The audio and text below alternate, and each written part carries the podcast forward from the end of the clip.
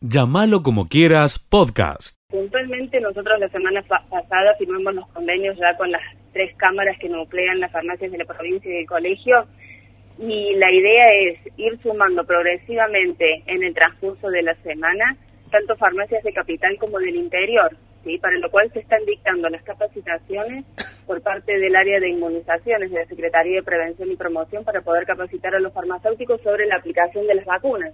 ¿Sí?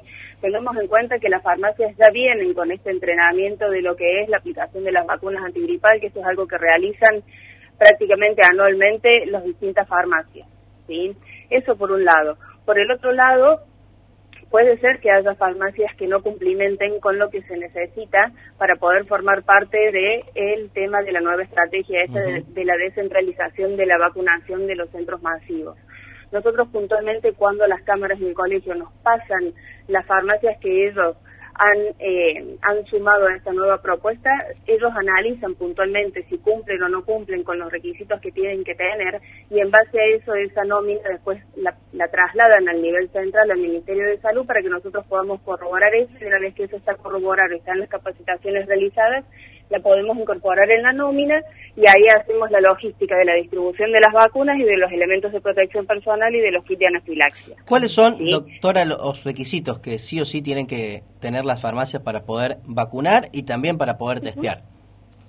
Mira, puntualmente está buena la pregunta, porque vos sabés que en esta primera instancia la, las farmacias, y por una cuestión estratégica y por los cambios que se sucedieron la semana pasada, en la cual se acortó el periodo de tiempo de vacunación en los mayores de 18 años de 5 meses a 4 meses la dosis de refuerzo, como nueva estrategia planteemos que las, que las farmacias en un primer momento realicen la vacunación y posteriormente pueden realizar el testeo, obviamente el testeo supervisado por un bioquímico, ¿no? Como lo establece actualmente la reglamentación de la provincia, ¿sí? Pero puntualmente las farmacias van a vacunar y la red de laboratorios que se incorporó ayer esta nueva estrategia va a testear, ¿sí? Eso está bueno aclararlo como para que sepamos bien qué es lo que va a hacer cada uno en una primera instancia. Después lo, lo que sí es importante es garantizar la cadena de frío, ¿sí? Es decir, que las vacunas puedan ser almacenadas en una heladera, para lo cual habitualmente las farmacias tienen ese tipo de heladeras porque las vacunas se almacenan a una temperatura de entre 4 y 8 grados y puntualmente la Pfizer una vez que es sacada del, del freezer puede durar 30 días en una heladera entre 4 y 8 grados, ¿sí? Y esas son las heladeras comunes que habitualmente las farmacias tienen, ¿sí? Y es la misma conservación que tiene una vacuna antigripal y cualquier otra medicación que va a la heladera, ¿sí? Ese es un poco el tema, que tienen que garantizar la cadena de frío, hacer las capacitaciones, ¿sí? Doctora, ¿eh, nosotros, por ejemplo, puntualmente, que esto también es algo que lo vamos a hacer en el interior, nosotros hemos, nos hemos comunicado con la empresa de PEC para que en el caso de que se produzcan los cortes de luz, nos avisen con anticipación para poder dar soporte y respuesta. PEC va a estar al tanto de todo esto. En el caso que haya cortes programados, se van a avisar con anticipación se van a establecer como áreas protegidas en realidad para disminuir al máximo la posibilidad de que esto pueda ocurrir. Además, las distintas cámaras y el colegio cuentan con grupos electrógenos como para poder dar soporte y resolver esta situación puntualmente en alguna farmacia que pueda ocurrir. entonces, todo ese tipo de cosas es lo que se está analizando y estamos planteando estrategias para que las farmacias se puedan sumar a esta nueva estrategia. Y esto mismo que hacemos en Capital lo vamos a hacer en el interior también. Bueno, esa era la pregunta siguiente. Esto comenzó en la jornada de ayer en Córdoba Capital. ¿Cuáles han sido las primeras evaluaciones? Mira, vos sabés que eh, las primeras evaluaciones han sido muy positivas. Nosotros ayer con el señor ministro estuvimos recorriendo algunas farmacias que comenzaron ayer a vacunar. La verdad que había gente que había sacado turno, estaba turnada, concurrió en el horario que correspondía. Había otras farmacias que, por ejemplo, habían hecho actividad a demanda, es decir, la persona se presentaba, eh, presentado, se presentaba con el carnet, con el DNI, la vacunaban inmediatamente, por lo cual eso es muy importante también de destacar, ¿no? Que cada farmacia puede gestionar su propio turnero, es decir, el paciente se puede comunicar con la farmacia vía telefónica y agendar un turno y un horario, concurre directamente a la farmacia y en el caso que tenga lugar disponible para ser vacunado, en ese momento lo vacunan, que fue mucho de lo que vimos ayer. También otros iban con turno y otros estaban vacunando a demanda. Cada farmacia va a gestionar el turnero de forma individual, ¿sí? Bueno, esto es y la verdad que la experiencia... Sí, digo, esto es importante, doctora, porque la gente que nos está escuchando ahora en Villa María, en Villanueva, en toda la región, en Belville, en, en, Noetinger, se están preguntando cómo hacemos, ¿no?, para acercarnos a vacunarnos a, una farmacia o a testearnos en, una farmacia. Y cada una de las empresas, en definitiva, termina gestionando los, los turnos, ¿no?, que se van otorgando a los, a los pacientes. Exactamente. Aparte de otra cosa también que es importante destacar, si hay farmacias, por ejemplo, que vacunan durante todo el día y otras farmacias que han decidido vacunar en un horario en particular, por eso lo hemos dejado a que la propia farmacia pueda gestionar sus propios turnos. Aparte, la gente que se dirige a esas farmacias son personas que habitualmente concurren a la farmacia, que tienen conocidos y que van a esa farmacia. Entonces, el vínculo que tiene el farmacéutico con la persona que va a ese lugar es totalmente diferente, entonces es más simple consensuar y agendar los turnos y ponerse de acuerdo. Seguí escuchando lo mejor de llamarlo como quiera. Sí, es así, un 90% de ocupación, esto tiene que ver con el aumento del número de casos, el crecimiento exponencial casi en una curva vertical que ha tenido fundamentalmente a partir de la circulación de variante Omicron. Eh, y una cuestión creo que es muy importante aclarar, o dos cuestiones. En primer lugar, que eh, durante un tiempo se dijo que eh, esta nueva ola, esta nueva variante no iba a, significar mucha internación. Eh, esto no es así, lo hemos venido diciendo nosotros. Eh, está provocando internación este, importante en relación al número de casos y fundamentalmente porque la, en la primera etapa de la circulación de esta variante afectó a jóvenes fundamentalmente, a personas sanas y hoy está corriéndose la, la infección a otras personas con patología prevalente y la segunda cuestión importante es que muchas de las personas internas, la mayoría, eh, no tiene esquema completo de vacuna o no está vacunado. Entonces, esto habla eh, a las claras de la importancia de la vacunación y del efecto protector no solamente para la enfermedad grave, sino también para la muerte, que es lo más importante. Doctor, eso le iba a preguntar. Eh, ¿Las personas que están internadas eh, eh, tienen la vacunación completa? ¿No? ¿Qué sucede? En, nuestra localidad hemos tenido el día de ayer seis fallecimientos que se han reportado y algunos tenían la vacunación completa y algunos no. Esto se debe también a las comorbilidades que puede tener la persona con anterioridad y demás. Exactamente, por eso mencionaba que el principio de esta circulación de esta variante afectó a jóvenes, que es lo que más, eh, las personas que más circulan y donde en realidad hizo eh, foco en primer lugar, pero eh, ya circulando y afectando a otras personas con patologías preexistentes, se torna una, una variante también que es agresiva porque si bien afecta más el, la vía aérea superior, también afecta pulmón y produce neumonía. Nosotros los pacientes que tenemos internados son todos con neumonía, neumonía grave, eh, y de hecho eh, eh, las personas, algunas tienen, repito, dos dosis de vacuna, otros tienen una dosis y algunas personas no tienen ninguna dosis. Entonces es muy importante esto porque hoy sabemos que un esquema completo eh, cuando ya pasaron cuatro meses de la segunda dosis, es una tercera dosis de vacuna. ¿no? Doctor, la provincia informó en la jornada de ayer 23% la ocupación de camas en todo el territorio provincial. Eh, en función del aumento en, la cantidad de casos, evidentemente el sistema sanitario ha podido eh, soportar bien este incremento de, los contagios. ¿Se espera en las próximas horas un descenso de, casos y por ende una baja en la ocupación de las camas o todavía estamos en ese momento en el cual es difícil arriesgar justamente algún pronóstico para, para las próximas semanas en cuanto a este tema? Eh, bueno, es todo lo que usted dice es cierto. Este, es decir, en primer lugar, eh, probablemente estemos ante un amesetamiento del número de casos, pero con una meseta alta, por lo tanto, todavía van a, van a existir más casos. Por otra parte, hay una gran circulación de personas, mucho turismo, y esto también es un aliado a favor de la circulación del virus. En tercer lugar, una proporción de pacientes seguramente va a necesitar internación y si hubiéramos pasado el pico de la de la de esta ola, de esta tercera ola en la Argentina o en Córdoba en particular en este caso, eh, vendría ahora la, el pico de internación. Entonces, eh, hay que seguir muy atentamente los números y en base a esto, bueno, se tomarán las medidas. Y por otra parte, cuando uno habla del porcentaje de ocupación de camas, habla del porcentaje de ocupación de camas COVID, que es ese, el 20 y pico por ciento, pero el resto también está eh, ocupado por patología prevalente. Entonces, eh, eh, no es lo mismo la atención COVID hoy en este en esta ola que la atención en la primera ola, donde prácticamente no hubo patología prevalente que atender, o en la segunda ola, donde esta patología prevalente apareció, pero en menor medida. Hoy eh, se está dando respuesta a todo y esto es lo que presiona el sistema de salud. Sigue escuchando lo mejor de llamarlo como quieras. Es un tema bastante complejo, ¿no? Sí. Eh, de acuerdo a cómo se está analizando, o sea, estamos... Eh, decir, creo que este es como complicado porque la reducción de los días de aislamiento debería ir acompañada, primero que no creo que pueda ser una medida que no la puede extender en forma general a todo el mundo, porque cada uno, digamos, está demostrado que estando vacunado, eh, aún cuando tengas tres dosis, también haces una infección con un pico de producción de virus que podés transmitirlo a otros.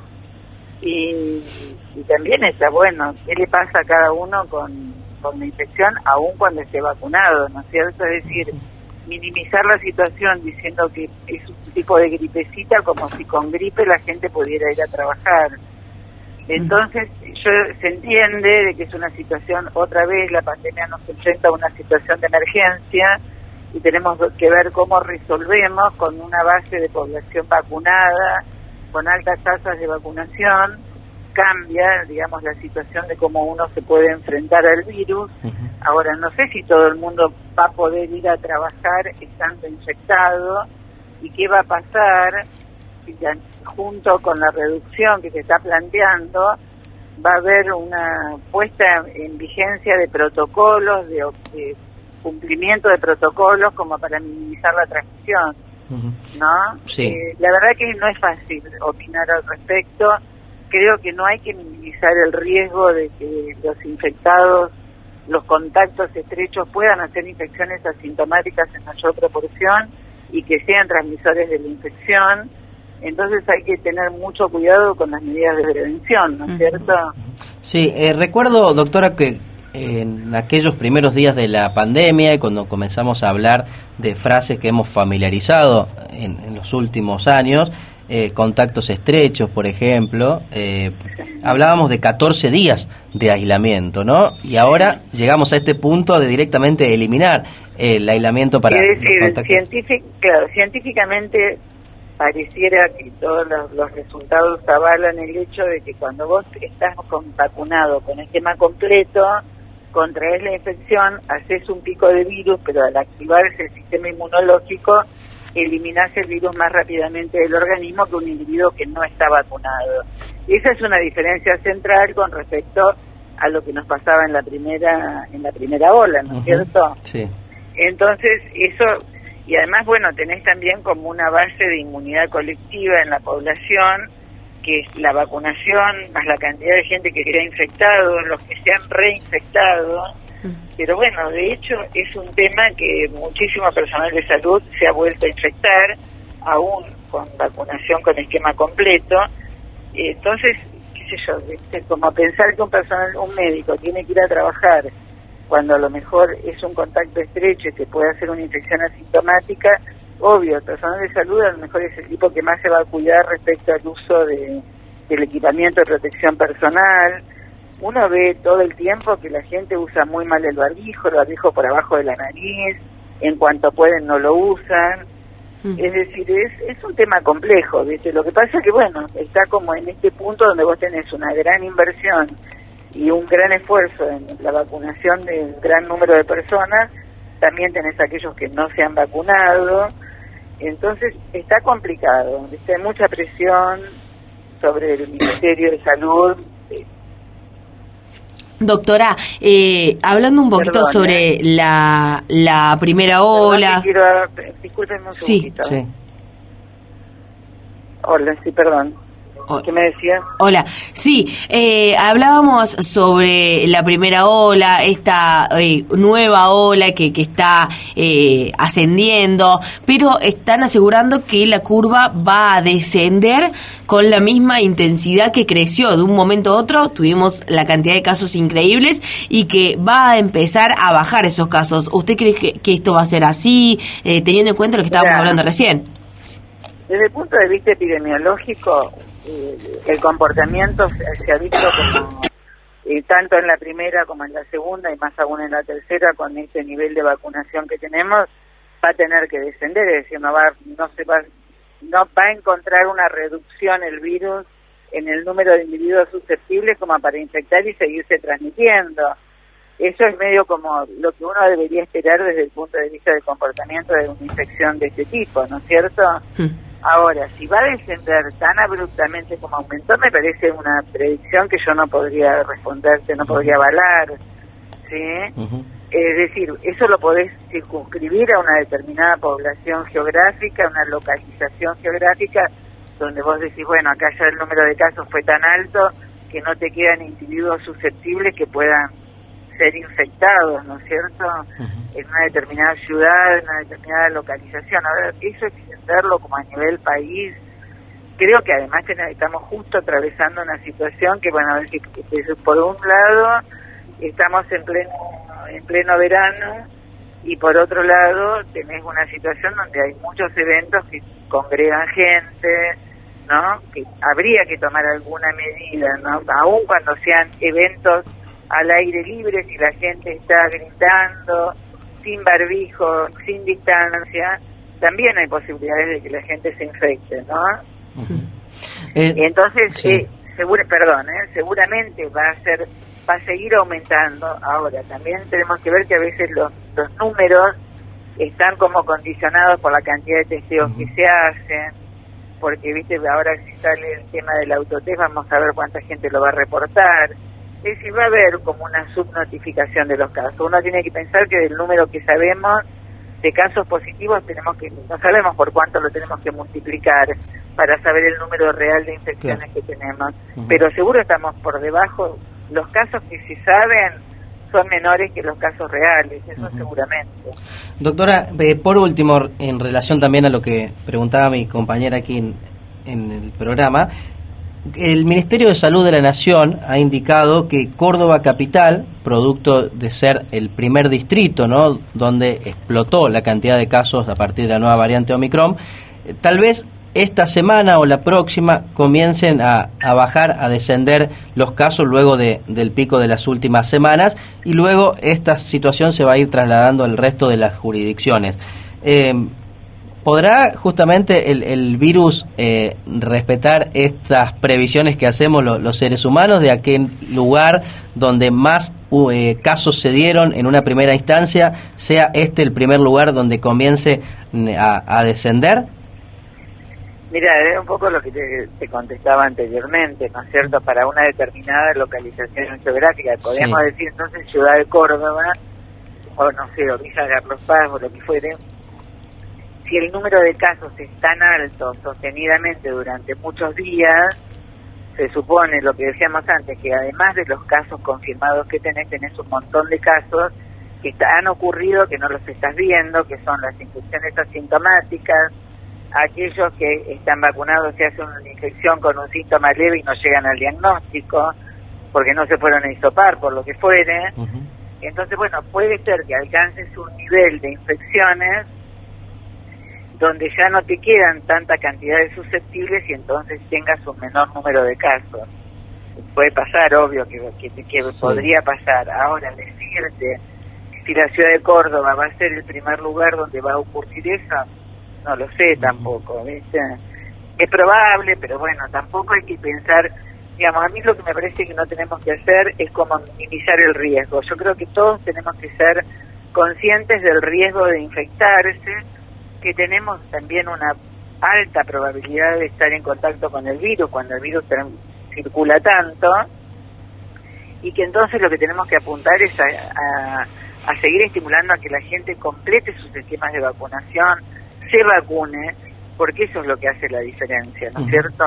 Exactamente. Eh, así que creo que tenemos que, esperamos que, tenemos que tratar de apuntar a eso, a que la gente que no se ha vacunado se vacune. Es probable que el que no se haya vacunado, muchos a esta altura ya hayan sido infectados. Y también, bueno, un poco lo que están diciendo las estadísticas es que más del 60% de los individuos que llegan a terapia son individuos que no están vacunados.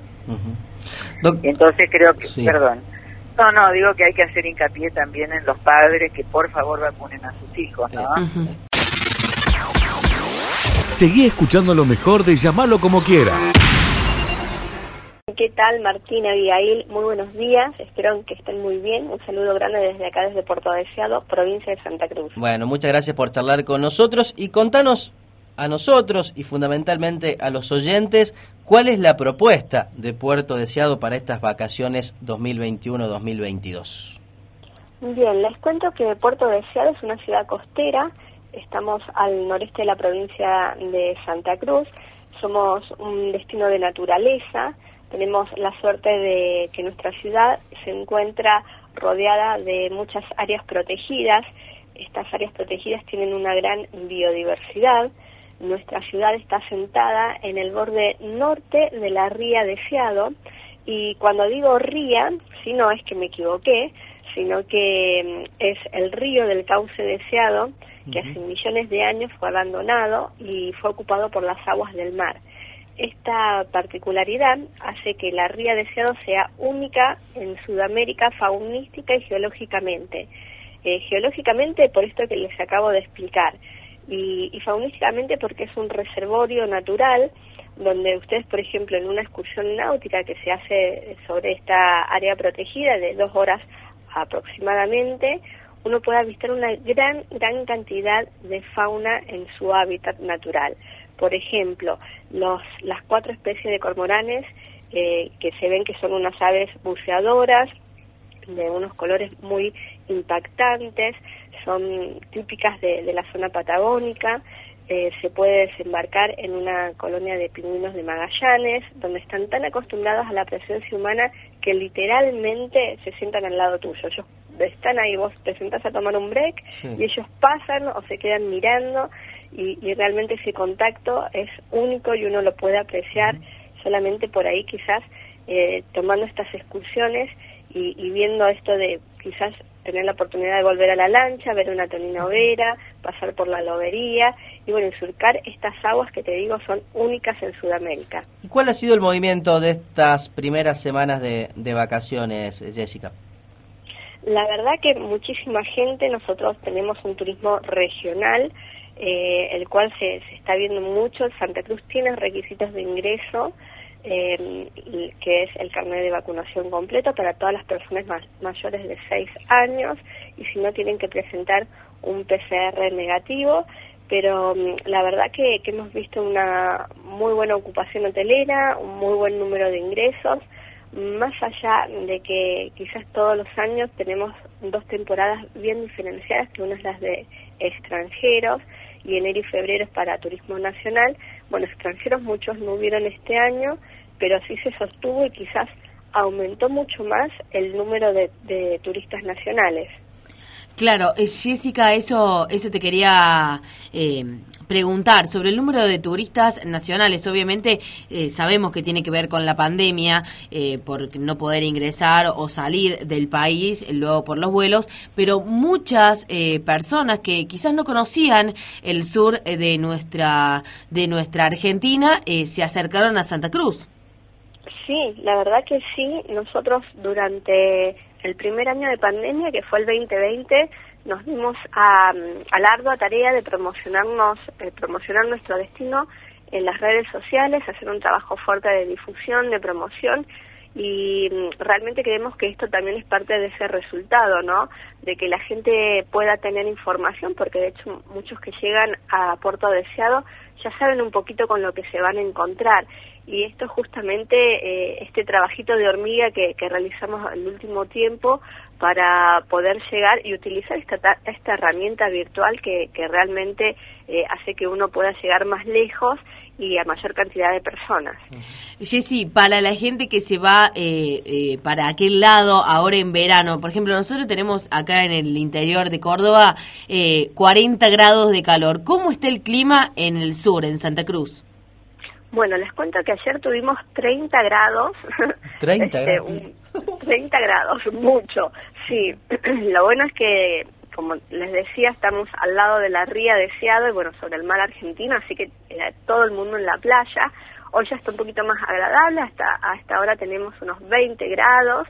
Eh, obviamente que no son temperaturas típicas, pero sí tenemos unas temperaturas muy agradables que permite justamente que la gente que venga a Puerto Deseado pueda realizar un abanico amplio de actividades al aire libre, como es por ejemplo la escalada en roca, eh, trekking, observación de aves, windsurf, un montón de actividades náuticas como kitesurf, windsurf, eh, kayakismo, no sé si lo dije, perdón, y, y después tenemos uno de los exponentes más lindos en la región, que es el santuario de la Gruta de Lourdes, para aquellos amantes del turismo religioso. Llámalo como quieras, podcast.